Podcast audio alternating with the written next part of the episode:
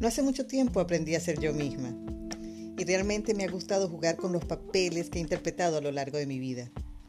He sido desde obrera de la construcción, chofer, mujer de limpieza, carpintera y muchísimas cosas más. Y en ninguno de estos oficios me he sentido minimizada. Cuando se es inmigrante aprendemos a deshacernos de lo más inútil, que es el orgullo. Sin embargo, aún muchos de nosotros seguimos pretendiendo ser lo que no somos.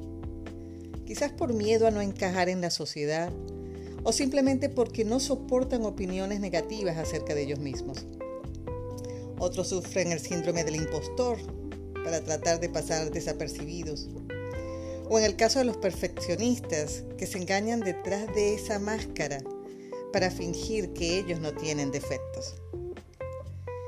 Cuando salí del país pasé por muchos tropiezos, pero en lugar de lamentarme por ellos, yo quise tratar de entender por qué me sentía tan mal después de una caída, después de un fracaso. Y mi respuesta sincera era que yo estaba decepcionando a los demás. Y eso me hacía sentir vergüenza. Entonces conocí a una experta en este tema, a la doctora Brent Brown, de quien aprendí que cuando sentimos vergüenza estamos rompiendo nuestra conexión con los demás. Ella también nos dice que las personas que aprendieron a sobrellevar sus errores estaban llenas de coraje. Y la palabra coraje deriva de cor, que es corazón en latín. O sea, que al tener coraje estamos echando el corazón por delante. Ellos también aprendieron a ser muy compasivos con ellos mismos. Y es que, claro, era la única forma para ser compasivos con los demás. Lo otro que tenía era que no perdían la conexión con los demás, que era la parte más difícil. Y eso se debía a que eran auténticos. Y es que los auténticos aprenden a dejar de lado lo que deberían ser para ser quienes quieren ser. Lo que les hace personas que fácilmente se conectan con los otros. Otros rasgos de las personas que no se desaniman por las dificultades es que aceptan plenamente la vulnerabilidad. Ellos aprendieron a dejar de controlar y de predecir. También es importante señalar que no podemos eliminar selectivamente una emoción o negar su existencia. Por ejemplo, es malo sentir vergüenza, no hay que tener miedo, es un error ser vulnerables. O no te sientes decepcionado por nadie. Es mentira, no podemos adormecer los resentimientos sin también congelar los sentimientos. Si congelamos el dolor, también estaremos congelando la felicidad. Y eso nos convertirá en seres miserables.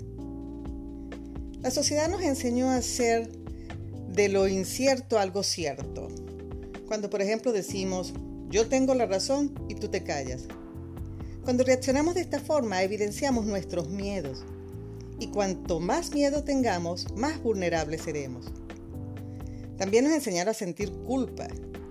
Y la culpa no es más que el modo de descargar el dolor y la incomodidad que sentimos.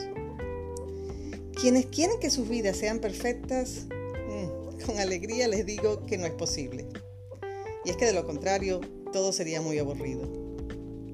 Somos imperfectos y nacimos para luchar, pero igualmente somos dignos de amor y de pertinencia. Seamos auténticos y reales.